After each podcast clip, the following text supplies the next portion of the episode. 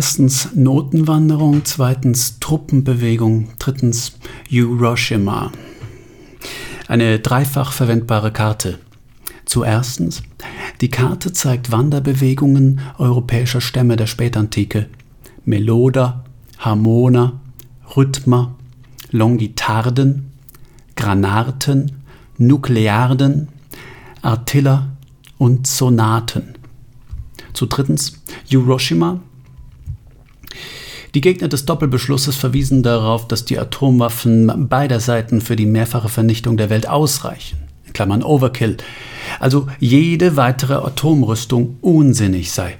Man sprach von einer umgekehrten Kuba-Krise, da die Vorwarnzeit für die Sowjetunion im Falle eines Erstschlages von Europa aus auf wenige Minuten reduziert worden wäre.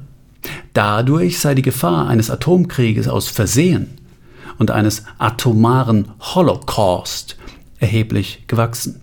Man fürchtete einen auf Europa begrenzten Atomkrieg und sprach deshalb von Hiroshima.